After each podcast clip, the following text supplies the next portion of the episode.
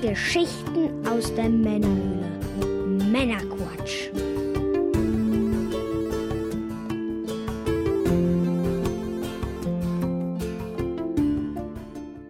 Willkommen zum Männerquatsch, dem Podcast von zwei quatschenden Männern für alle.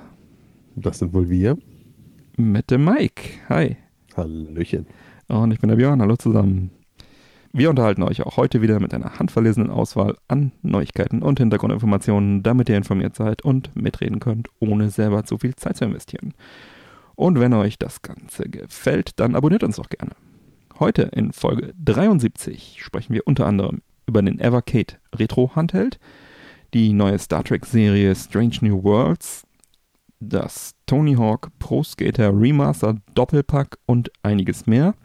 Und in der Pre- und Post-Show für unsere Unterstützer geht es unter anderem zusätzlich noch um das Engage und wie es sich im Jahr 2020 so schlägt und die Co-op Highscore im Mario Bros. Automaten. Bevor wir nun in die Sendung starten, Mike, was genießen wir heute?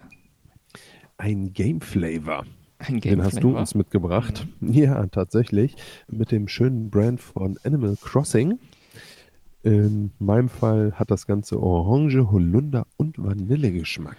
Genau. Und äh, Melinda als fruchtige Motivation drauf.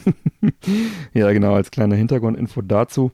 Ich habe so beim Durchsuchen der Blogs äh, für News, auch für die Sendung, beziehungsweise ich schaue ja sowieso immer die News an, bin ich da also auf äh, diese Drinks hier gestoßen mit Animal Crossing Branding, die in Berlin abgefüllt werden. Sind im Prinzip so Fruchtsäfte, wo halt Animal Crossing Labels drauf sind und Game Flavor nennt sich das Ganze. Ich glaube sogar eher so ein teeartiges Zeug ist das, ne? Ja, so diverses. Flavor of the Game Animal Crossing steht hier. Also so halt einfach auch thematisch irgendwie an das Spiel angelehnt.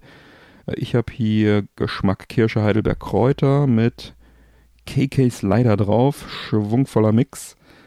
Und das Ganze wird von äh, Kujumi, kann ich auch mal verlinken, in den Sendungsdetails ähm, wird das verkauft. Und ich sag mal so, die nehmen es äh, von den Lebenden, also ähm, das Ganze ist nicht billig. Ich habe halt, es gibt drei verschiedene, ich habe die drei einfach mal bestellt. Zwei davon probieren wir hier in der Sendung und äh, kostet inklusive Versand äh, knackige 5,62 Euro. So eine 0,25 Liter Glasbuddel. Ich glaube, die gehen davon aus, dass es eher was für Sammler ist als äh, zum Trinken. Hat denn das Ding hier ein Verfallsdatum? Wenn die davon ausgehen, dass es eher was für Sammler ist und Ja. zur Hölle sammelt volle Flaschen. Ja, vielleicht einfach die leeren Flaschen irgendwie, ne? Hm.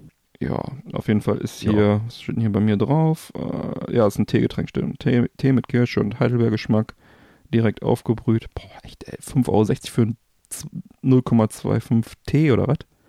Ist eine knackige Nummer, ne? Mhm. Und es hat auch irgendwie sechs Wochen gedauert, bis der geliefert wurde aus Berlin. Also, ja gut. Ich meine, Animal Crossing ist gerade gerade gut im Kommen. Ich sehe auch gerade, es wird von der Aquami GmbH in Mannheim abgefüllt. Naja. Aber in Ja. Berlin sitzt der Laden, der es verkauft. Dann schauen wir doch mal. Ja, machen wir mal. Ich bin mal gespannt.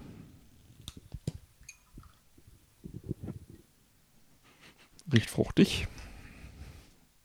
Was war bei dir nochmal? Heidelbeer, ne? Äh, ähm, Orange, Holunder, Vanille. Oh, Holunder. Zieht sich durch. Hatten wir auch letztes Mal Holunder. Ich nehme mal einen Schluck. Ja, Holunder ist im Moment eh der absolute Hit, ne? Also überall drin, habe ich das Gefühl. Mhm. Mhm. Kirsche. Hm. Ja, schlecht ist nicht, aber. Aber ist es 5,60 Euro gut? Das ist hier die Frage. Also, wenn es nicht für einen Podcast gewesen wäre, hätte ich es auch nicht gekauft, ehrlich gesagt.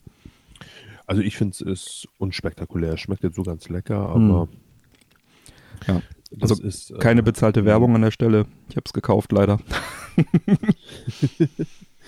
das ist jetzt doch nichts, äh, wo ich so viel Geld rein investieren müsste. Mhm. Ja, die Flasche ist auch ein bisschen unkomfortabel. Man muss die hier oben immer so zu, zu klipsen.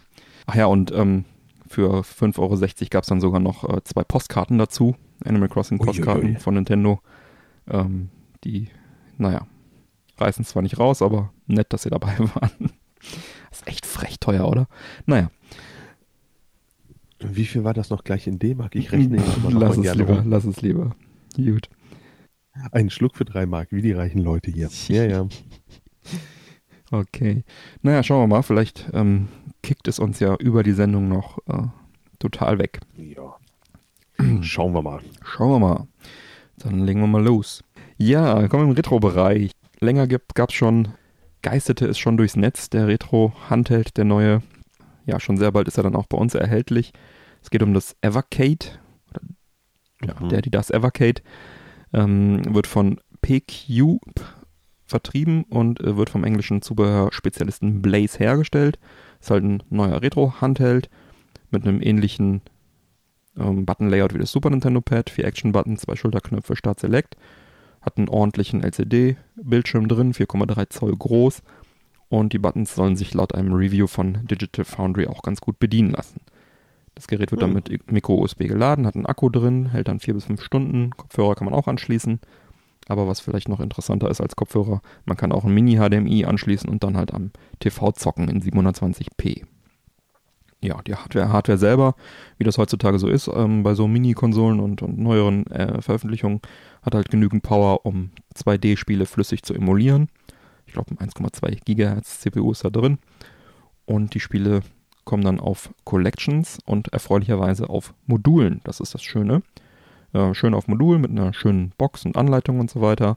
Und ähm, der Emulator von den jeweiligen Collections, der befindet sich auf den Modulen drauf.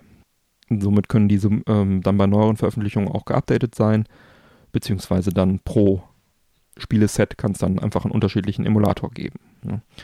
Die ähm, Module kosten 17,99 Euro pro Stück und enthalten jeweils dann mehrere Spiele zum Thema, zu einem Thema. Gibt bisher zum Beispiel die Atari Collection 1 und 2, die Namco Museum Collection 1 und 2, Data East Collection, Interplay Collection 1 und 2, Mega Cat Studios Collection, Pico Collection, Technos Collection und dann kommen noch weitere Collections dazu.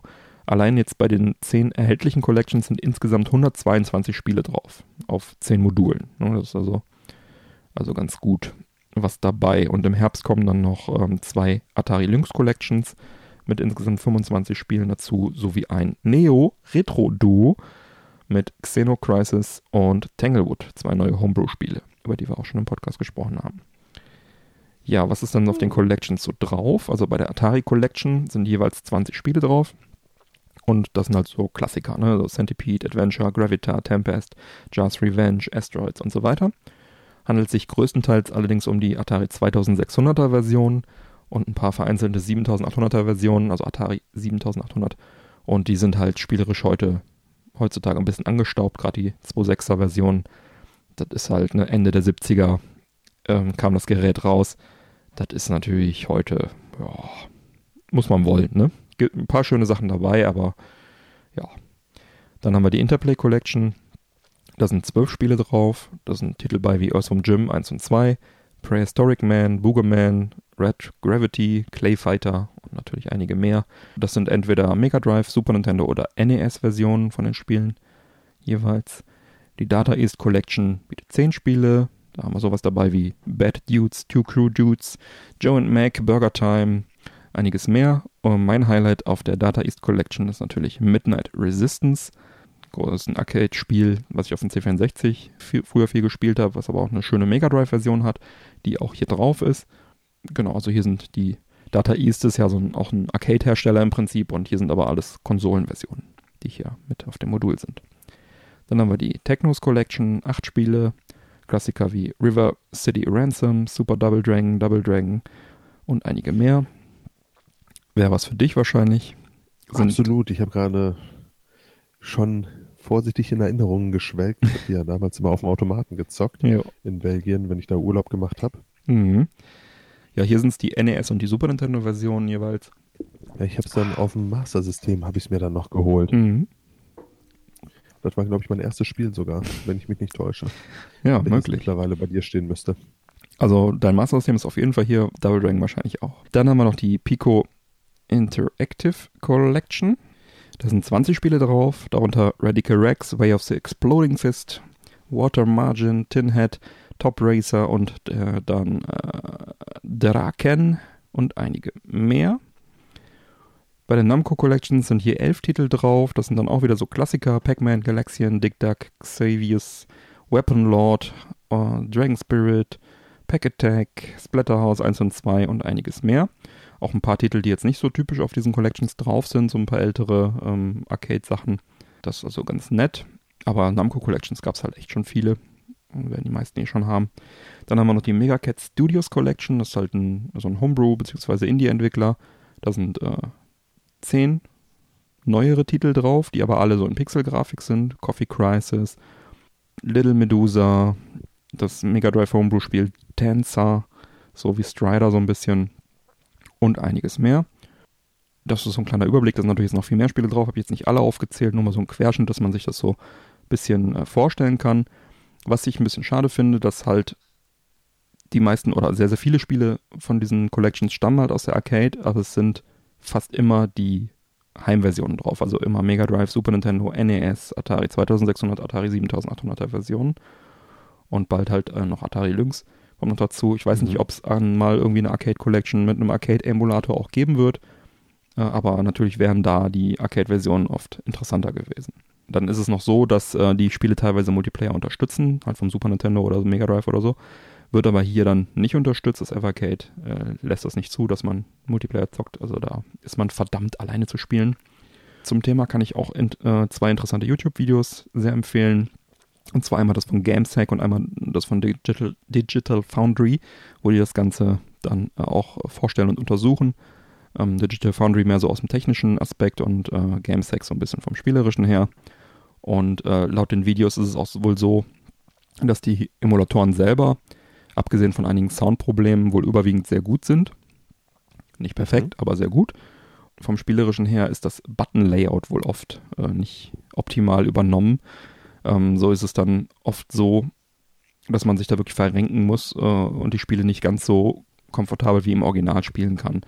Äh, so beispielsweise, man hat ja dieses ähm, vom, vom Super Nintendo dieses Button-Layout, diese vier Knöpfe und da hast du ja normalerweise irgendwie ähm, was ich auf dem unteren springen und dann auf dem nächstgelegenen links oder rechts daneben oben äh, dann den Action-Knopf und hier ist es dann irgendwie oft so, dass du irgendwie mit dem unteren springst und mit dem ganz oben gelegenen irgendwie schießt oder sowas. Und da musst du halt dann ziemlich Verrenkung machen. Das lässt sich auch leider nicht umbelegen. Das ist halt irgendwie. Boah, das ist natürlich echt ärgerlich, ne? Ja, da also ist dann halt irgendwie. So, so Kleinigkeiten verderben einem dann ja doch relativ schnell den Spaß. So ist es. Na, dann hast du halt irgendwie ein cooles Spiel da liegen und dann äh, verkrampfst du dich dann beim Zocken. Ne? Gerade auf dem Handheld, wo es eher alles so ein bisschen kleiner ist. Gut, du kannst auch auf dem Fernseher spielen, aber ja, das hat also der von Gamesack wohl sehr stark äh, da bemängelt, dass äh, ihm das den Spaß so ein bisschen verhagelt hat. Mhm. Ja, das glaube ich gerne. Ja. Laut Amazon kommt das äh, Evercade am 8. Juni in Deutschland raus. Offiziell wohl ein bisschen früher, aber die haben direkt schon gesagt, wir haben wahrscheinlich Lieferschwierigkeiten. Da rechnet man nicht vor Anfang Juni damit. Das ist irgendwie so von, von Ende Mai bis Anfang Juni war so offiziell die schwammige Zusage. Amazon sagt 8. Juni, die werden es wissen. Die ja, haben ja irgendwelche Zusagen, wann sie das geliefert kriegen. Das Starter-Set der Konsole zusammen mit Namco Collection One und einem USB-Kabel kostet 69,99. Mhm. Premium Pack mit Atari Collection 1, Interplay Collection 1 kostet 89,99. Und jedes weitere Modul, wie eben schon gesagt, 17,99. Ja, also ich sag mal, eher so schmales Budget, ne? Ähm, eher so ein bisschen preisgünstig. Denke ich, ist fair. Da, da, da hatten wir schon ganz andere ja. Wenn man es mit einem Polymega vergleicht, irgendwie über 400 Euro, da ist das hier doch eine günstigere Nummer. Ich meine, gut, es ist eine Emulation, es ist auch kein FPGA, aber ähm, irgendwie 70 Euro und dann holst du dir dann noch irgendwie zwei, drei Module dazu für 17,99. Das ist schon, ist schon fair. Das ne? ist immer noch 300 Euro billiger. Ja. Zumal ja die, die, die, Ja, dafür kann man sich wirklich überlegen, ne? Wenn man überlegt, dass so irgendwie zwischen 10 und 20 Spiele auf so einem Modul sind für 17,99, da hast du teilweise einen Preis unter 1 Euro pro Spiel. Also, das ist schon, das ist schon in Ordnung. Also, da kriegt man schon sehr viel ja, Spiel absolut. fürs Geld. Ja, da muss man halt nur gucken, ob man dann entsprechend mit der Emulation dann äh, leben kann und möchte. Ne? Für mich ist es ein nettes Gerät, aber doch irgendwie mhm. wieder alter Wein in neuen Schläuchen. Also ich bin ja nicht abgeneigt, Spiele doppelt und dreifach und nochmal digital und nochmal als irgendwie überarbeitete Version oder irgendwie als Special Edition zu kaufen. Aber irgendwann ist auch mal so eine kleine Grenze erreicht. Und dann wieder und ja, wieder. Ne? Gerade die Atari-Spiele, die kaufe ich mir jetzt echt nicht noch ein zehntes Mal Hier wären halt einzelne Module für mich interessant, aber nicht so interessant, dass ich es jetzt echt unbedingt haben will. Lynx habe ich auch ein Fullset, also die habe ich alle original mit einem schönen äh, Original Lynx, Atari Lynx mit einem äh, Macville Mod drin. Mhm. Dass äh, da auch ein schönes Display drin ist, VGA Mod drin. Also von daher. Ja, das lohnt sich. Von daher, also es ist halt ungleich teurer, aber für alle, die jetzt irgendwie nur mal günstig in Atari Lynx reinzocken wollen, wäre das jetzt hier wahrscheinlich eine ganz gute Möglichkeit. Ne? Ich finde es auf jeden Fall cool, ja. dass sie Module einsetzen und nicht irgendwie, keine Ahnung, 200 vorinstallierte Spiele oder irgendwie Downloads oder irgendwie sowas. Ne? Wäre halt cool, wenn das, äh, wenn die Emulation noch ein bisschen besser wäre, wenn das Setup vielleicht anpassbar wäre, die Buttonbelegung anpassbar wäre oder ähnliches. Ja, aber der Preis ist halt echt gut und die Spielauswahl ist gut und eigentlich ein faires Ding. Nettes Gerät, wird seine Fans finden. Denke, kann man sich mal überlegen. Gerade wenn man vielleicht auch irgendwie jetzt äh, neu einsteigt und jetzt eben noch nicht die ganzen Sachen 10 oder 20 Mal schon zu Hause liegen hat und tausendmal gekauft hat und ja, also ich denke auch, gerade für jemand wie dich ist es, glaube ich, äh, kein so sexy Deal, ne? Ja, es ist. Wenn, wenn du eh schon alles hast, in doppelt und dreifacher Ausführung, macht da sicherlich wenig Sinn, aber ansonsten denke ich auch, so als Einstieg ja. ist ja doch verhältnismäßig kostengünstig. Ja, so als Retro-Fan, der dann auch was nachholen will oder so, ne, kann das auch auf dem Fernseher dann zocken. Da kriegt man halt schon ein bisschen was für sein Geld. Ja, ist schon. Zwar nicht in absoluter High-Class, aber immerhin. Ja. Ich denke mal, Spaß wirst du trotzdem damit kriegen. Ja, ich könnte mir auch vorstellen, also ich habe so ein bisschen im Urin, ich habe es ja über die letzten 30 Jahre meines Sammlerdaseins so ein bisschen äh, so einen Riecher entwickelt. Ich kann mir vorstellen, dass das Ding auch irgendwie mal für Sammler interessant ist. Gerade wegen den Modulen. Also ich könnte mir echt vorstellen, dass das Ding in 10, 15 Jahren ein begehrtes Sammlerstück sein könnte eben weil das dann so schön mit Plug and Play und du hast auf dem Modul und äh, du holst das Ding raus und zockst einfach und hast dann irgendwie 150 Spiele. Die letzte Generation, wo es noch Module gab. ja, nicht unbedingt, aber wenn du alle Module kaufst, das sind 13 Module, hast du ja über 150 Spiele. Ne? Mhm. Das ist schon, ist schon nicht schlecht. Also, wenn ich es mir so, wenn ich es mir so schön rede, dann, ne, dann hast du für, keine Ahnung, 250 Euro oder was hast du dann 150 Spiele, Retro-Spiele auf Modul Ah, ich, ich muss noch mal, ich muss noch mal in mich gehen. Vielleicht kaufe ich einfach mal da so ein Fullset und lege mir das in den Schrank oder so. Mal gucken. Meine Altersversorgung. nee, aber einfach, äh, es ist, ist, schon schön, sich sowas ins Regal zu stellen. Zumal die Module auch echt schön aussehen, die Packungen und so weiter. Okay. Nee, ich muss noch mal ja, überlegen. Das ist viel wert. Mhm. Was meinen dann die Hörer? Das würde mich wirklich sehr interessieren, gerade bei dem Gerät. Ist das was für euch? Würdet ihr das kaufen? Ist das interessant? Schreibt es uns gerne im Discord, im Episodenquatsch-Kanal. Und ja, freue mich auf, aufs Feedback. Jo. Jo, dann kommen wir zu Nintendo. Das ja. macht mal der Mike. Verrückt.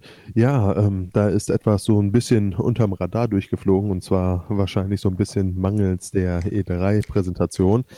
Genau, ähm, gibt keine E3. Nintendo nämlich jetzt äh, mal so nebenher einen neuen, mit einem neuen Trailer an, das äh, neue Paper Mario für die Switch kommt. Mhm. Der Untertitel lautet The Origami, Origami King. Mhm. ja, das wird jetzt gleich sicherlich noch ein, ein zwei Mal schlimm werden bei mir. Laut Nintendo. Origami, Origami. Origami. Ja. Origami. Mhm. Ja. die gemacht. Kunst des Papierfaltens. Ja. Genau. Der die Kunst des Papierfaltens. Hat ja auch was mit, ne? Paper Mario, verstehen Sie? Origami, Paper. Hm? Falten hm? hm? läuft. Ja, it's Mario. ähm, ja, laut Nintendo verschlägt es Mario in ein urkomisches Abenteuer hier, welches mit seinen neuen Begleitern, äh, mit seiner neuen Begleiterin Olivia bestreitet. Mhm. Diese kann nämlich äh, die Umgebung reparieren und die Toads befreien. Mhm. Gerettet äh, werden möchte, oh welch Wunder, mal wieder Prinzessin Peach, die ewig gekidnappte, ja. die von König Olli in Origami verwandelt wurde. Mhm. Stark, von, von Paper in Origami. Das ist, äh, finde ich, einen netten Twist. So, weißt du, du hast halt Paper Mario Welt, die einfach flaches Paper ist, und dann hast du die Origami Welt und irgendwie. Gefaltete. Genau, und scheinbar werden die da jetzt irgendwie in Origami verwandelt. Mhm. Irgendwie ein netter Twist. Mhm. Es erwarten euch riesige Bosse, die laut Produktbeschreibung nicht nur taktisches Geschick, sondern auch das Lösen von Rätseln erfordern. Mhm. Nach dem ersten Paper Mario, welches für das N64 und den GameCube großartig waren, ließen die letzten Teile zuletzt von Paper Mario Color Splash 2016 für die Wii U doch etwas nach und Leider, nun ja. erscheint am 17. Juli diesen Jahres The Origami King. Halt ein weiteres Spiel aus der Mario Paper Reihe. Mhm. Was denkst du? Hast du Bock drauf? Ich habe voll Bock drauf. Ich bin ein großer Paper Mario Fan, aber genau wie du sagtest, N64, wirklich traumhaft gutes Spiel. GameCube, mega. Und dann ging es leider stetig bergab. auf der, Steil bergab. ja, steil nicht. Also die Wii-Version war noch okay, aber halt auch nicht mehr so gut wie die Vorgänger. Und dann äh, die Wii U-Version war auch kein totaler Ausfall. Die war auch okay, aber auch nicht so gut wie die Vorgänger. Die 3DS-Version war, fand ich leider schlecht. Und ich hoffe jetzt einfach mal auf ein neues Highlight, dass sie einfach mal einen neuen Akzent setzen und sagen, hey, das Ding toppt jetzt einfach mal N64 und Gamecube und wird das ultimative Paper Mario. Ich hoffe es. Ich würde mich sehr freuen. Ja, wäre wünschenswert, absolut. Von daher, ach, Nintendo macht das schon. Ja, Nintendo, da habe ich auch ein gutes Gefühl, ehrlich gesagt, Jo. dass sie das jetzt mal wieder hinkriegen. Hm. Ich meine, jetzt, jetzt gerade auch für die Switch, das ist ja eh eine absolute Erfolgsgeschichte. Ich Ja. denke mal, Ich da kann man doch sicherlich was Anständiges erwarten. Ja, aber der 3DS war auch sehr, sehr erfolgreich und da war das leider auch nichts, das Spiel. Also es liegt ja so ein bisschen immer daran, wie die Designer da rangehen und äh, den, äh, den Approach ja für das Game, die, die Vision, ob sie dann sich da verzetteln, weil die Entwickler von Teil 1 und 2, die hatten andere äh, Ideen mit dem Spiel und das hat sich dann einfach, ein Spiel entwickelt sich immer weiter und das hat sich leider in eine etwas schlechtere Richtung entwickelt. Und deswegen Mhm. hoffe ich, dass sie jetzt vielleicht einfach sich wieder besinnen und weil die Kritiken waren halt nie richtig schlecht, aber halt auch immer nur so, sag mal, gerade so die 80er-Wertungen waren das, ne? So, so nach dem Motto, kann man gut spielen, aber ist halt kein Must-Have, kein, kein 90er, kein. Ich sag mal, wenn du so viel äh, Liebe in ein Spiel steckst und dann so eine 80er-Wertung dafür kriegst, Ja. und das unterstelle ich einfach mal, dass sie da sehr viel äh, Power und Liebe reingesteckt Ja. haben, gehe ich auch davon aus, dass äh, es die Jungs sehr gewurmt hat und sie jetzt äh, dann doch probieren, die Kritik ein bisschen auszuarbeiten. Ja. Also kann ich mir gut vorstellen. Hoffen wir's. Jo, Ne? dann weiter im Text. Herzlichen Dank an all unsere Unterstützer. Unser Ziel ist es, die laufenden Kosten zu decken, um den Podcast auch langfristig erhalten zu können. Tretet der Männerquatsch Society bei, werdet offizieller treuer Hörer bei Patreon und erhaltet unter anderem zeitexklusive Sonderfolgen, exklusive Unterstützerfolgen sowie die Pre- und die Post-Show, die pro Folge 20 bis 30 Minuten extra Material bieten. Vielen Dank dafür. Wie ihr wisst, freuen wir uns ja immer sehr über Bewertungen, am liebsten bei iTunes oder in der Apple Podcast App oder direkt bei iTunes auf dem PC oder auf dem Mac. Gleiches gilt natürlich auch für jede andere App, mit der ihr uns hört, wo man Bewertungen abgeben kann. Also tut dies gerne und fleißig. Wir würden uns sehr darüber freuen. An alle, die bereits uns bewertet haben, vielen, vielen Dank. Wenn die Bewertung dann sogar noch einen Text hat, dann lesen wir diesen übrigens auch ganz gerne mal in der Sendung vor. Jo, dann kommen wir zu aktuellen Konsolengeschehnissen. Mike, erzähl mal, was gibt es denn Neues? Ja, so ganz aktuell ist es ja tatsächlich nicht. Tony Hawk, Mhm. Pro Skater 1 und 2 kommt geremastert Mhm. in Kürze in meinen Schrank. Mhm.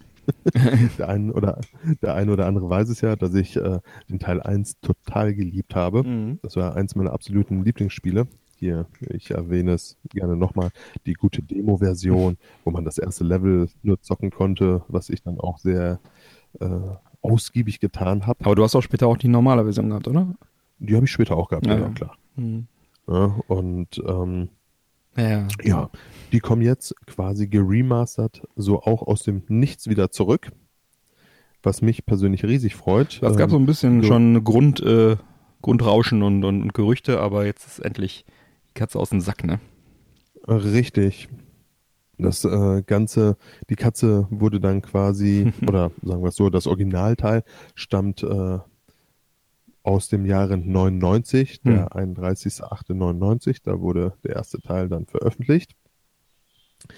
Und ähm, ja, eins und zwei waren halt einfach auch so die legendären Teile dieser Reihe. Hm. Danach äh, ging es tatsächlich steil bergab mit den Titeln, aber eins und zwei, das sind eigentlich so die Teile, Hm. wo alle Fans der Reihe sagen, Mensch, das war's. Hm. Ja, die, die letzten zwei oder drei waren nichts mehr. Dann, also ich glaube, so bis Teil 4 oder so war das ja ist eine ganz, ganz ordentliche Sache.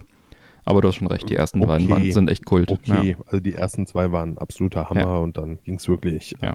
also meiner Meinung nach relativ steil bergab Mhm. und äh, je größer die Zahlen wurden, umso schlimmer wurde es dann auch.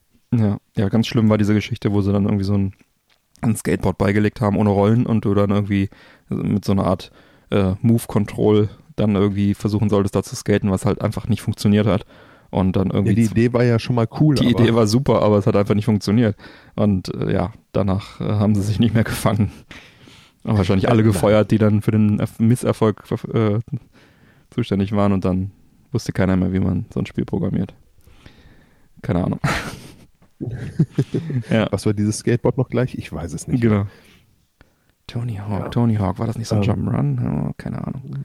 Man weiß es nicht. naja, auf jeden Fall hat dann äh, Mr. Birdman himself an seinem 52. Geburtstag bekannt gegeben. Das ist Tony dass Hawk, oder? Teil 1 Für nicht Das ist eingeweihten. Tony Hawk, ja. ja. Ja. Äh, Das ist quasi so sein Spitzname, Mhm. Birdman. Und, Bartman? Ähm, nein. das, nein. Der fährt auch Skateboard. Der Bartman. Ich weiß. Aber nicht so wie Tony. Ja, Tony. Überleg mal, 52 ist der gute Mhm. Mann jetzt schon. Ja, krass. Ja. Auf jeden Fall gab er an seinem Geburtstag quasi so als Geschenk bekannt, dass Teil 1 und 2 in einer 4K remasterten Version für die PS4, Xbox One und den PC erscheinen werden. Mhm. Und das Ganze von den Entwicklern Vicarious Visions. Mhm. Ähm, was es dazu im Grunde zu sagen gibt, es bleibt alles mehr oder weniger beim Alten. Es werden äh, es wird der alte und vollständige Skatekader verfügbar sein, wie zum Mhm. Beispiel äh, Bob Burnquist, Eric Coston, Rodney Mullen, Chad Musker, den ich Mhm. damals immer gezockt habe, und Mhm. natürlich Tony Hawk.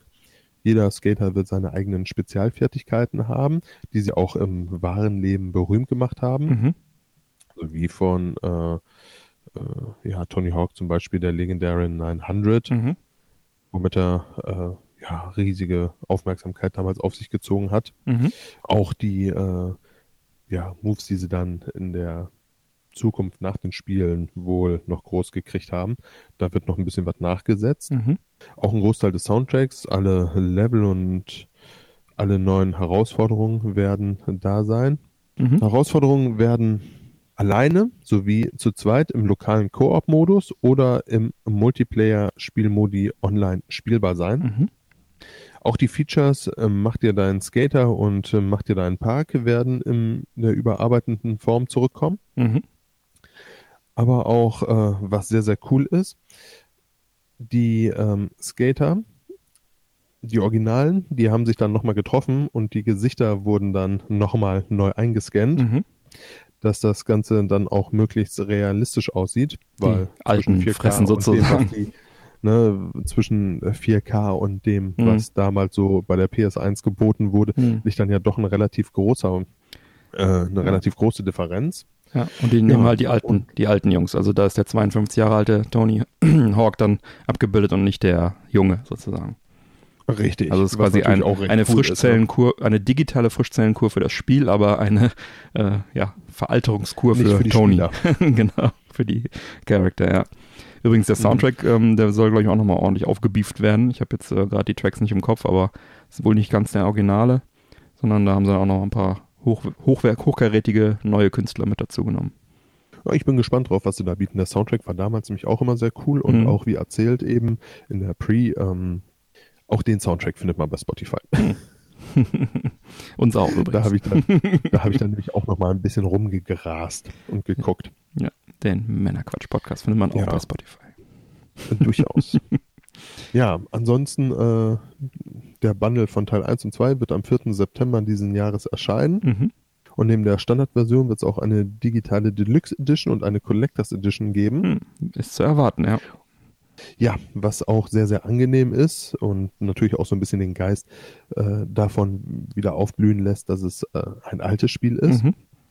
ist, was Jen O'Neill, Chef von Vicarious Visions sagte. Der Mhm. sagte nämlich in einem Interview, dass es Mikrotransaktionen nicht geben wird. Nicht.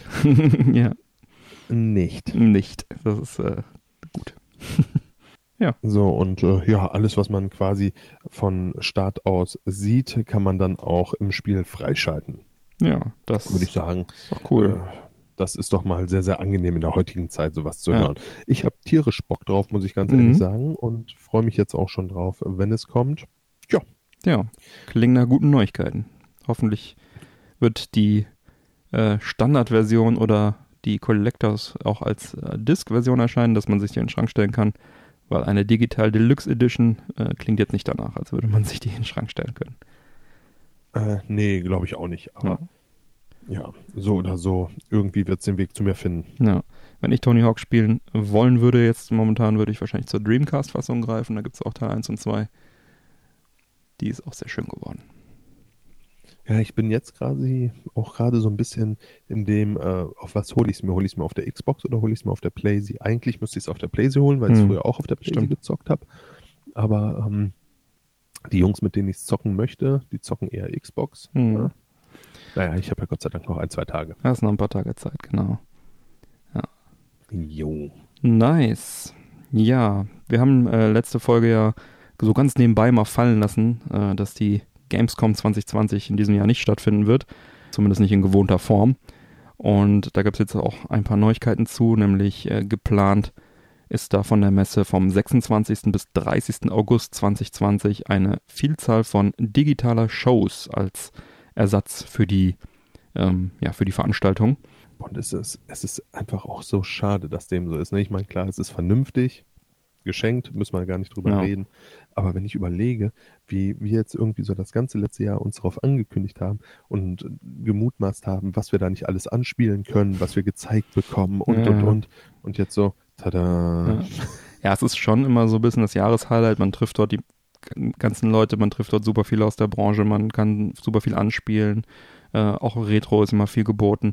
Und es ist halt schon, wir machen da viele Interviews. Also da treffen sich einfach alle Leute. Und ähm, es ist halt schade, wenn das einfach nicht stattfindet.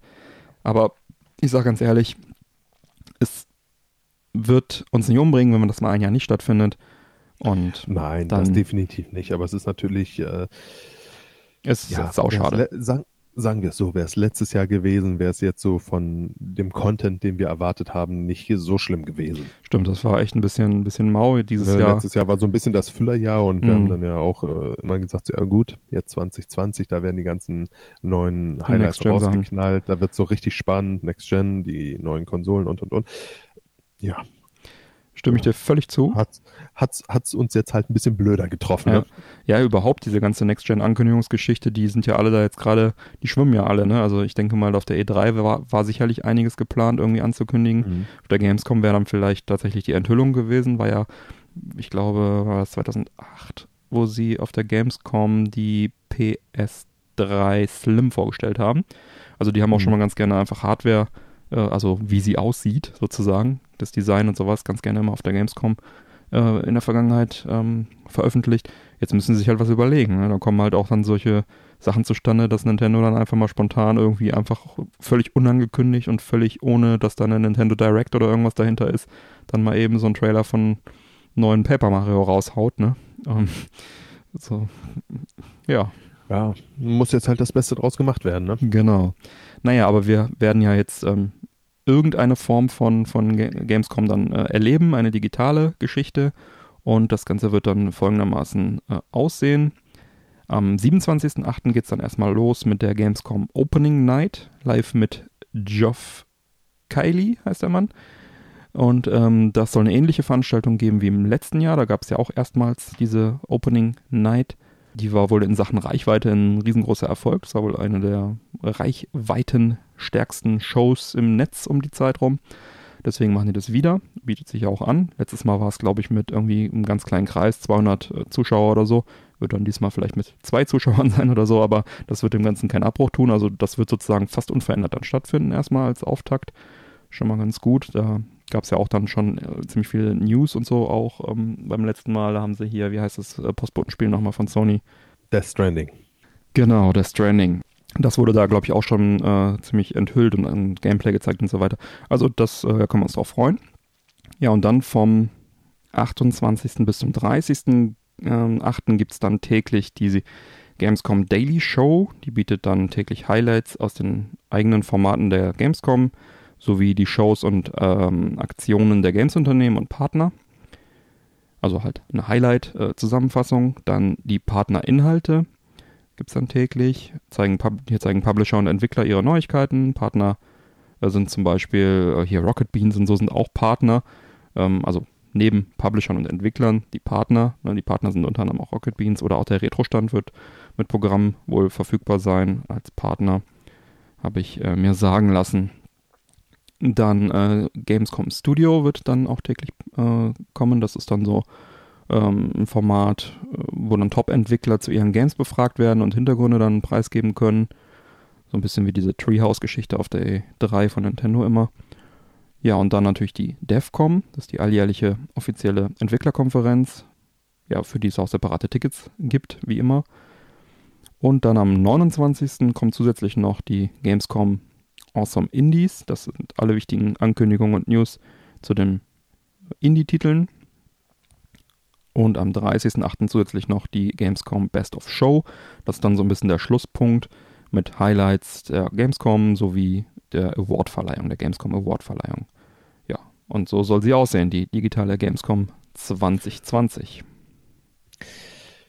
Ja, ich sag mal, das Beste daraus gemacht irgendwie, aber. Ja, ja, auf jeden Fall das Beste daraus gemacht. Deutlich mehr daraus gemacht als die E3 zum Beispiel, die jetzt nicht so kurzfristig da reagieren konnte. Ich meine, die Gamescom hatte jetzt ein bisschen Zeit auch noch sich vorzubereiten und das Programm mhm. äh, einzuholen und so weiter. Es wird halt alles äh, Streaming sein, ne? also alles Videostreams. Ja, keine, keine, keine, keine Veranstaltung in dem Sinne, ne? niemand vor Ort. Alles irgendwie gestreamt und als Videos. Aber vom, vom Ding her, also ich finde, sie haben halt damit eine Plattform geschaffen, wo die Hersteller ihre News platzieren können und in einem Rahmen, der sicherlich auch einiges am Publikum dann ziehen wird. Ja. Ne, also, ja, wahrscheinlich das Beste daraus gemacht. Bin mal gespannt, wie es dann tatsächlich wird. Ich werde es mir auf jeden Fall anschauen. Ne? Hoffen wir mal das Beste. Ja. Zumindest, dass da irgendwie ein bisschen spannende Infos rumkommen. Ja, mit Sicherheit. Die Leute, die haben ja trotzdem ihre News, die wollen ja trotzdem News raushauen. Also das wird schon, wird schon gehen. Ist halt schade, dass man dann nichts anspielen kann, erstmal in erster Linie, sondern dass man dann wahrscheinlich, jeder Publisher wird dann seine eigenen Events irgendwann nachholen, wenn es möglich ist. Das ist halt dann leider oft so, dass man dann auf eigene Kosten anreisen muss und so weiter und so weiter. Und ich äh, hab, war eigentlich immer sehr froh, dass ich auf der Gamescom zentral alles anspielen konnte und nicht irgendwie durch Deutschland reisen muss, um mir dann da äh, Sachen anzuschauen. Ne? Deswegen Absolut, ja. Für uns in dem Fall natürlich jetzt doppelt schlecht. Aber gut, wenigstens gibt es etwas. Ne? So, ich wollte noch in eigener Sache was ergänzen. Ähm, es gibt aktuell keine Pläne, dass wir als Podcast oder dass ich als äh, Betreiber, als Veranstalter des Retro-Events e-Jackfest dieses Jahr uns aktiv als Partner der Gamescom beteiligen, auch wenn es da diverse Möglichkeiten gibt. Ähm, aber der Aufwand für ein Videostreaming-Konzept ist jetzt einfach äh, zu groß, steht in keinem Verhältnis zum Nutzen für uns. Ähm, wir machen halt Audio und kein Video und uns da jetzt äh, den Aufwand zu geben, nur um dann da irgendwie eine halbe Stunde beizutragen, das ist, äh, das ist momentan erstmal nicht geplant. Wir schauen mal, ob es da vielleicht noch andere Möglichkeiten der Beteiligung gibt. Ansonsten werden wir natürlich uns das Ganze reinziehen und auch äh, verwerten im Podcast, dann gegebenenfalls berichten. Hoffen, dass wir da äh, dann trotzdem so ein bisschen äh, den, den, dem News-Regenschauer äh, da gerecht werden können. Ne? Ja. Also ich denke auch, wir machen auch einfach das Beste daraus ja. und äh, schauen mal, was kommt. Ist jetzt halt einfach so. Genau. Machst du nix. Machst du nix. Ja. Was halten die Hörer davon? Digitale Gamescom würde mich an der Stelle auch natürlich brennend interessieren. Lasst es uns gerne wissen im Discord, Episodenquatsch-Kanal. Schreibt uns mal, ob ihr das gut findet. Jo. Jo. Dann erzähl doch mal was über neue Serie. Filme und Serien. Ja. und zwar ähm, Star Trek geht ja bekanntlich immer, besonders in der neueren Zeit. Ja. Und umso mehr hat es mich jetzt nun gefreut, als bekannt gegeben wurde, dass der US-amerikanische Sender CBS mit Star Trek Strange New Worlds Mhm. einen Ableger von Star Trek Discovery ankündigte. Mhm. Zudem wird es äh, ja auch eine dritte Staffel von Star Trek Discovery geben, Mhm. die voraussichtlich noch im Laufe diesen Jahres äh, zu sehen sein wird. Zeitlich soll Strange New Worlds vor der ersten Star Trek Serie und nach der zweiten Staffel von Discovery spielen. Vor der ersten Star Trek-Serie mit Kirk damals, ne? Die Kirk, Originale aus genau. den 60ern. Ja, Ja. Mhm. die, genau, die erste. ja. ja. Inhaltlich thematisiert Strange New Worlds den Zeitraum, in der die USS Enterprise von Captain Christopher Pike, gespielt von Anson Mount, befehligt wurde. Das ist der, der Offiziell auch das heißt in es- Discovery gespielt hat, ne? Genau, Mhm. genau. Der Captain der Discovery. Der Interims-Captain in Staffel 2. Das auch, ja. Ja. Genau, der ist ja auch der Offiziell Captain heißt- der Enterprise. Vorher auch schon gewesen. Bevor es Kirk wurde. Genau. Der, äh, Ja. Bei Discovery aber auch. Der ist, kommt als Captain der Enterprise auf die Discovery in Staffel 2, übernimmt die kurz und geht dann wieder zurück auf die Enterprise. Und dann irgendwann wird's Kirk. Diese Zeitachsen. Ja. Ich sag's dir, Bernie. Ja. Ja, offiziell heißt es, die Serie folgt Captain Pike, Wissenschaftsoffizier Spock und Nummer 1 in den Jahrzehnt, bevor Captain Kirk an Bord der USS Enterprise ging, während sie neue Welten rund um die Galaxie erforschte. Mhm. Ja, offen bleibt natürlich die Frage, in welcher Form Captain Pike in seiner letzten Episode das Kommando an seinen Nachfolger Kirk äh, übergibt Mhm. und wie weit Kirk auch tatsächlich eine Rolle in dieser Serie spielen könnte. Mhm. Auch offen bleibt die Frage, wo Strange New World zu sehen sein wird. Da es sich aber genau wie bei Star Trek Discovery um eine CBS-Serie handelt, die weltweit außer in den USA beim Netflix lief, sollten die Chancen eigentlich gar nicht schlecht stehen, dass wir es auch in diesem Fall auf Netflix zu sehen Mhm. bekommen. Ja. Ich hoffe es zumindest. Ja. Jo, Ist was denkst du. Bernie? Hast du Bock drauf? Ja, schon. Warum Du nicht? warst, Hm? du warst ja auch ein großer ähm, Discovery-Fan Ja, tatsächlich, also ne? Discovery habe ich super gern geschaut und auch äh, Picard. Um, Picard fast sogar noch einen Ticken lieber, weil das wirklich äh, die alten Sachen Picard wieder... fand ich deutlich geiler, ehrlich Ja, weil es halt auch so ein bisschen dreckiger ist und, und ähm, ja, und die, einfach die alten Schauspieler, die, die willst du machen? Das sind halt die einfach, einfach die alten Hasen. Ne? Ja. Aber Discovery war halt auch extrem gut. Und äh, Captain. Pike fand ich auch ultra sympathisch, äh, auch bei Discovery. Und deswegen finde ich es eigentlich cool, dass da eine, einen Spin-off gibt. Warum nicht? Mehr Star Trek, mehr gut. Äh, Gerade in der Qualität. Und Discovery kommt ja trotzdem auch noch eine weitere Staffel. Also warum nicht? Mir gefällt das Ganze ganz gut, wie das sich momentan entwickelt. Sehr serienmäßig für Star Trek. Kinomäßig ist ja momentan ein bisschen Flaute. Der neueste Kinofilm in diesem parallelen Zeit, Kelvin-Zeitlinie da, äh, kommt ja nicht so richtig in Schwung. Und auch der Tarantino ähm, Star Trek-Film, der da angeblich gedreht wird, ist ja auch, äh, hört, ja auch, hört man ja auch nichts mehr von. Äh, umso schöner, dass die ganze Serien, das ganze Serienuniversum wieder ein bisschen Fahrt aufnimmt. Ja gut, Tarantino, da hörst du dann immer mal so zwischendurch so, zack, jetzt ist es wieder soweit, hier wurde irgendwas geleakt und gib ihm, ne? Ja, aber Also da, das- da soll es auch Probleme war ja geben. der Typ, der da groß was angekündigt hat. ja, ja, Auf einmal war es da und äh, alle schrien sie, ja, bitte, bitte, mach schnell. ja, schauen wir mal, was da, was da gibt. Naja, Also ich hab Bock drauf auf jeden Fall. Du auch? absolut, Ja. absolut.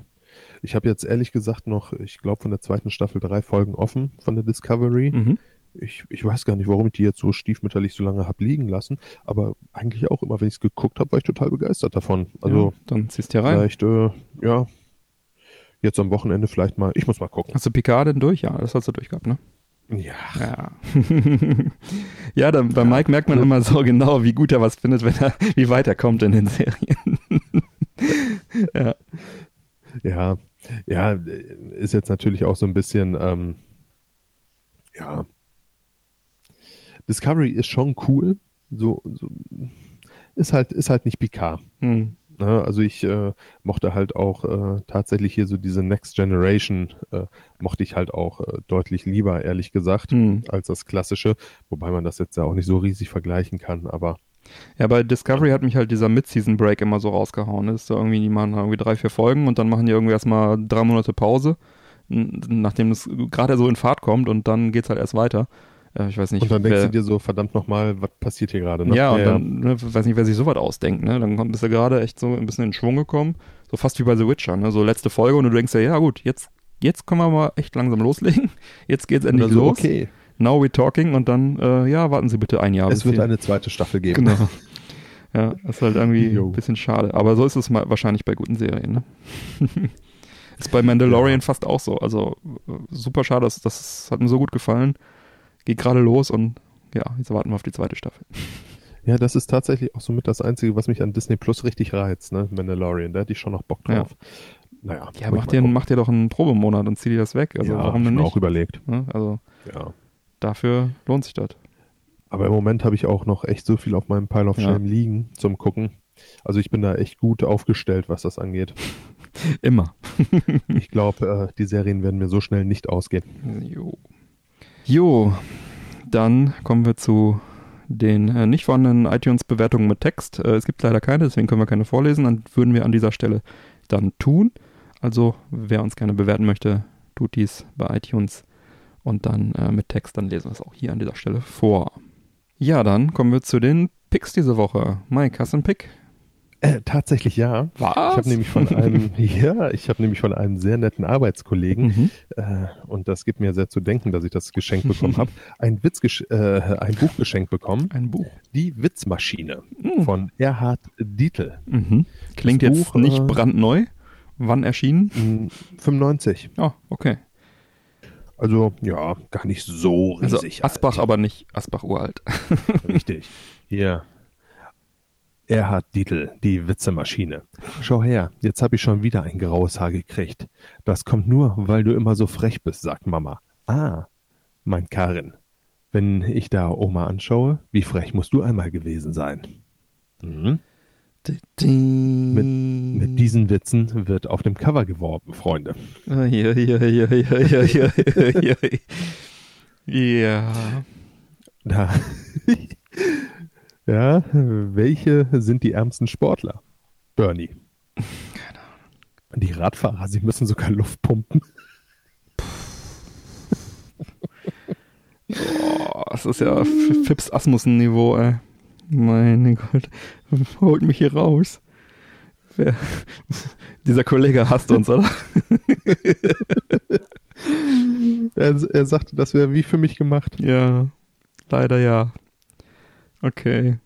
Wo ist man erst richtig drin, wenn man mit den Füßen draußen ist? In der Hose. Puh, ich mach mal schnell Das weiter, furchtbar. bevor das hier Das noch, wird äh, bevor gar keiner Hast mehr du denn- zuhört. Hast du denn ein Pick? Mhm, habe ich. Raus. Ich habe bei Instagram was entdeckt, weiß leider nicht mehr genau, welcher Account das war. Shame on me. Nächstes Mal merke ich mir das. Aber es äh, ist ein Buch auch. Stehen keine Witze drin. Äh, es nennt sich He-Man and the Masters of the Universe, a Character Guide and World Compendium. Das Ganze als gebundene Ausgabe. Also ein He-Man-Buch sozusagen. 512 Seiten stark. Über 4000 Einträge hat das Ganze. Das ist ein echt schwerer Schinken. Großes Buch. Und da sind halt alle Charaktere aus dem Universum von He-Man, Monster, Fahrzeuge, Locations, Waffen und Magie. Äh, Also alles von He-Man und sogar vom She-Ra-Universum auch noch mit dabei. Oh, Ja, das sind wirklich alle Charaktere. Alle, alle, alle. Auch wenn ähm, die vielleicht nur eine Sekunde in irgendeiner Zeichentrickserie zu sehen waren oder in einem Hörspiel mal irgendwie einen Satz hatten oder so oder ein Wort oder ein Geräusch. Alle kommen hier drin vor. Oder in einem Comic. Es gibt ja auch Comics davon, wo dann mal irgendwie in einer kleinen Sprechblase irgendwie der Mann, der in Comic 73 erschossen wurde, bla, mit riesen epischer Hintergrundgeschichte, wo der herkommt, was er gerne mag und warum der da war und so. Also, ähm, warum er diese schlechte Entscheidung Genau, warum er sich entschlossen hat, in dem Comic zu sterben, keine Ahnung. Also wirklich sehr, sehr, sehr, sehr umfangreich. Ähm, Spielzeuge kommen leider ein bisschen kurz, weil es geht um die Charaktere, aber bei den einzelnen Charakteren sind auch oft Bilder von den, von den Actionfiguren oder so dabei, aber halt eben nicht alle. Ähm, das fand ich ein bisschen schade, aber gut, ist halt you get what you pay for, ja. Also ist das, äh, das Buch dreht sich halt nicht um die Spielzeuge, sondern halt um die Charaktere. Trotzdem wäre es schön gewesen für mich, hätte ich mir gewünscht. Aber es ist wirklich sehr, sehr umfangreich. Aber einige Spielzeuge sind halt trotzdem abgebildet, wie gesagt. Es geht halt mehr um die Geschichte der Charaktere. Und ja, und das sind halt so viele Charaktere, nicht nur No-Name-Charaktere, also es gibt ja auch echt super viele. So wie He-Man. He-Man, äh, alle, alle Man, äh, alle Mans, die du dir vorstellen kannst, ja. Die haben ja Man at Arms. Man at Arms, die haben ja später so krass übertrieben, ähm, dass es einfach so viele Charaktere gab, dass sie halt einfach auch niemand mehr irgendwie hätte kaufen können. Ne? Wir haben ja schon mal. fand ich auch toll, ne? Ja, wir haben in, äh, wir haben ja schon mal über diese Netflix-Serie Spielzeuge aus unserer Kindheit, Toys, mhm. Toys That Made Us, haben wir ja schon mal gesprochen. In Folge 21 und 29, falls jemand nachhören möchte. Da geht es halt um die Geschichte von verschiedenen Spielzeugserien und da war auch He-Man schon Thema. Und da haben wir ja gelernt, dass die Masters of the Universe Spielzeugserie so ein bisschen daran zugrunde gegangen ist, ähm, dass es einfach viel zu viele Charaktere gab und äh, viel zu viele äh, Figuren und dass dann einfach irgendwann da keiner mehr äh, Bock hatte, die alle irgendwie zu kaufen. Und das kann man hier sehr gut nachfühlen und am eigenen Leib sozusagen erfahren. Äh, auf jetzt auf so Listen wie von irgendwelchen generischen Monstern äh, oder Landschaften oder Waffen hätte ich jetzt persönlich verzichten können. Fahrzeuge wiederum sind sehr interessant, natürlich die Charaktere sind natürlich auch sehr interessant. Und ja, das Ganze ist wirklich hochwertig gemacht, das Buch, mit viel Liebe zum Detail erstellt. Allein das Durchblättern ist abendfüllend, ja. Also 500 Seiten, 4000 Einträge, wenn du wirklich nur jeden Eintrag kurz anguckst. Ich habe nur mal so durchgeblättert abends und war schon anderthalb Stunden unterwegs, ohne groß was zu lesen. Da kann man also wirklich äh, ein bisschen Zeit mit verbringen. Und äh, zum Preis von 32,99 Euro äh, kann man das als Kind der 80er echt mal machen. So finde ich einen ja, fairen ist Preis. Jetzt, ist jetzt kein Schnapper, aber. Äh ja, wenn du überlegst, so diese ganzen Gaming-Bücher, die fangen irgendwie bei 40, 50 Euro an, ne? Äh, auch in ja. der Qualität ähm, und in der, in der Größe. Das ist echt ganz cool. Kindle-Buch gibt es für einen Fünfer, wenn man wirklich nur den Inhalt äh, sich anschauen möchte. Und es gibt auch noch ein, von demselben, von derselben Reihe noch The Art of He-Man mit so Illustrationen mhm. drin, wem das jetzt noch nicht reicht mit den Charakteren. Spielzeugbuch habe ich noch nicht gefunden. Aber ich habe den Kauf auch nicht bereut. Also es ist äh, nee, das glaube ich. Das schönes glaub Buch, ich. deswegen pick ich das auch hier. Verlinke das auch gerne mal in den Sendungsdetails auf unserer Webseite. Dann, und ich blätter es das nächste Mal durch, wenn die Quarantäne bei dir gefallen ist. Ja, dann nimm dir aber ein, zwei Stündchen Zeit, weil nur durchblättern dauert. Ja. Schön, schön, auf dem Balkon mit einer Zigarre gilb ich da noch rein. Ja, mach das. Läuft. Mach das ruhig, ja. Äh, hast du auch früher ähm, He-Man äh, die, die Zeichentrickserie geschaut oder die Spielzeuge Natürlich. gehabt? Oder wie war das bei dir? Ja, ja, ja. Hör, Hör, Hörspiele? Ja, tatsächlich auch, jetzt wo hm. du es sagst. Ja, bei uns war es, ich habe es glaube ich auch schon mal erzählt, war halt irgendwie, He-Man war halt irgendwie allgegenwärtig so in der Kindheit, äh, wenn man äh, ein Kind der, der frühen bis mittleren 80er ist. Ähm, und, und mein Nachbar hatte halt einfach fast alle Spielzeuge und, und Burgen und alles davon. Der hatte wirklich super viel Kram und dann war halt der Nachbar, der direkt nebendran wohnte. Und äh, der Mike, nicht du, aber ähm, ich weiß auch nicht, also als Kind hatte man ja auch irgendwie keine Nachnamen, ne? Das war der Mike und irgendwann ist der Mike weggezogen und dann war der Mike nicht mehr in meinem Universum. Und dann habe ich ihn nie wieder gesehen. So als Kind mit, keine Ahnung, wie alt ich da war, fünf, sechs, sieben. Ähm, irgendwas zwischen fünf und acht oder so, ich weiß es nicht mehr.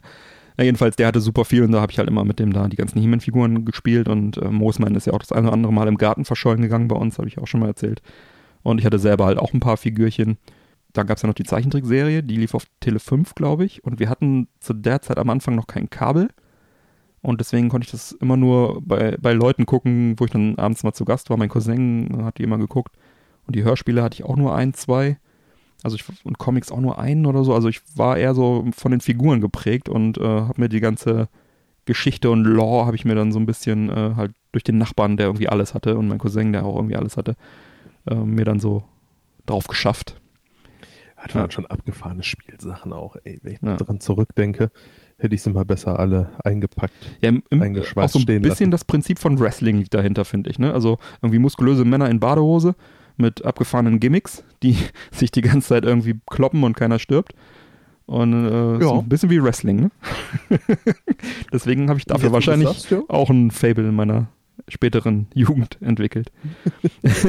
ja, Wrestling ging ja auch immer, aber mhm. das ist äh, natürlich auch ein Thema, was den Rahmen jetzt ja, ein bisschen sprengen Ja, auf jeden würde, Fall. Aber ich sag mal so, in den frühen 90ern war das beides sehr nah beieinander ähm, mit dem absolut, Wrestling. Da hatten absolut. ja noch diese bunten, super lustigen Gimmicks irgendwie. Heute ist das ja alles so ein bisschen äh, ernsthafter geworden. Ja. Gut, hätten wir das auch. Den Pick diese Woche. Dann bleibt jetzt noch abschließend zu klären, wie schmeckt uns denn hier dieses Game-Flavored Animal Crossing 5,60 Euro äh, Kaltgetränk? Ja, also es ist ganz lecker. Es ist definitiv den Preis nicht wert. Hm. Ich würde es mir jetzt auch, glaube ich, nicht wiederholen. Also das ist so. Du kannst es trinken. Ich äh, könnte jetzt auch nicht nichts Schlechtes gegen sagen. Also das ist irgendwie erfrischend, nicht zu süß. Hm. Der Klassiker so in meiner Geschmackswelt. Aber ähm, also das ist, ich sag mal, wenn du Durst hast, äh, Hm. wirst du ihn mit der Portion nicht löschen und Nee. für den Preis äh, schon mal gar nicht. Gehst du pleite, Also- bevor du den Durst gestellt hast, ja. Wahrscheinlich ist das wirklich, wie du schon gesagt hast, einfach äh, für die Sammler gedacht Mhm. gewesen. Ne? Ich hol's mir und äh, ja, Einmal die Fans abkassieren. Richtig. Ja. Ne? Wenn die, wenn die 70 Euro für ein Spiel ausgeben, können sie wohl auch 6 Euro für, Für so einen blöden Drink 0,25 Tee ausgeben. Ja.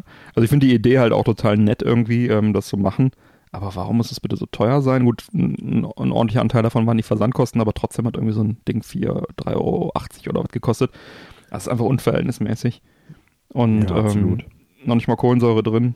Also es schmeckt gut, ähm, kann man gut trinken, aber wir hatten schon andere Teegetränke, die deutlich günstiger waren, wo deutlich mehr drin war. Ähm, Und auch gut geschmeckt haben. auch gut geschmeckt haben. Ja, das ist, es Ähm, ist jetzt nicht die Geschmacksexplosion. ja. Das ist äh, Nettes lecker, Gimmick. Aber Ähm, Ja. Ich kann echt niemanden ernsthaft empfehlen, das zu kaufen. Ähm, zumal die Lieferzeit irgendwie sechs Wochen betrug. Und das fand ich auch schon eine Frechheit. Gut, du hast zwei Ja, Post. Postkarten, die bleiben dir, ja. Sei denn, du verschickst sie. Mhm. Hm. Ich nehme noch mal einen letzten Schluck und dann ist auch leer. Ist bei dir auch so ein Hashtag-Code irgendwie an der Seite drauf? Bei mir ist irgendwie Hashtag GF003. Wahrscheinlich ist das die, die Nummer, ne? Drink Nummer 3 oder so. GF 001. Uhu. Gut. Ja. Ja, also, ähm, pff, ja, ne? Bleibt zu sagen. Ich glaube, ich ähm, muss die Flaschen behalten, einfach damit ich irgendwas Wertiges aus, dem, aus der Nummer rausziehe. Verkauf ich bei Ebay. kann man, äh, man kann ja immer wieder füllen, genau. Man kann einfach selber Tee kochen. So, ein- irgendwie so ein Kirschtee oder so und dann füllt man das wieder und dann verkauft man das. Nein, dann äh, kann man äh, das wieder Ein genießen. bisschen, ein bisschen absurd, aber naja. Völlig absurd. Okay, machen wir einen Haken dran an, die, an diese Game Flavor Geschichte. Absolut Jo, kein Highlight. Genau. Jo, dann schreite ich mal zur Abmoderation. Alle Unterstützer bleiben nach dem Outro noch dran und bekommen dann noch die exklusive Postshow mit weiteren Meldungen. Und natürlich den Witz der Woche vom Mike, wobei ich befürchte, das wird mehr als einer dieses Mal. Wo kann man eine Kuh aus der Steinzeit besichtigen? Hm. Im Museum. Oh mein Gott. Er schießt mich. ja, gut. Neue reguläre Folgen Männerquatsch erscheinen an jedem ersten und dritten Montag im Monat. Damit ihr keine Folge mehr verpasst, abonniert uns doch gerne. Die Infos zum Abonnieren sowie alle Links zur Sendung findet ihr auf unserer Webseite www.männerquatsch.de mit AE geschrieben. Erfahrt außerdem auf unserer Webseite im Bereich Unterstützung, wie ihr uns am besten unterstützen könnt. Wir laden euch ein, dort zu schauen, was ihr für uns tun möchtet. Nutzt zum Beispiel für eure Amazon-Einkäufe unsere Amazon-Links oder das Amazon-Suchfeld auf unserer Webseite. Einfach vor einem Einkauf anklicken und dann wie gewohnt shoppen. Wir bekommen dann einen kleinen Prozentsatz vom Umsatz. Für euch kostet es nicht mehr. Das geht übrigens auch auf dem Handy und es ist sogar auch egal, was ihr kauft, solange ihr nur vorher auf diesen Link geklickt habt. Vielen Dank. Bleibt mir zu sagen, bitte empfehlt uns weiter. Vielen Dank für die Aufmerksamkeit. Auf Wiederhören und bis bald. Bis bald. Tschüss. Ciao.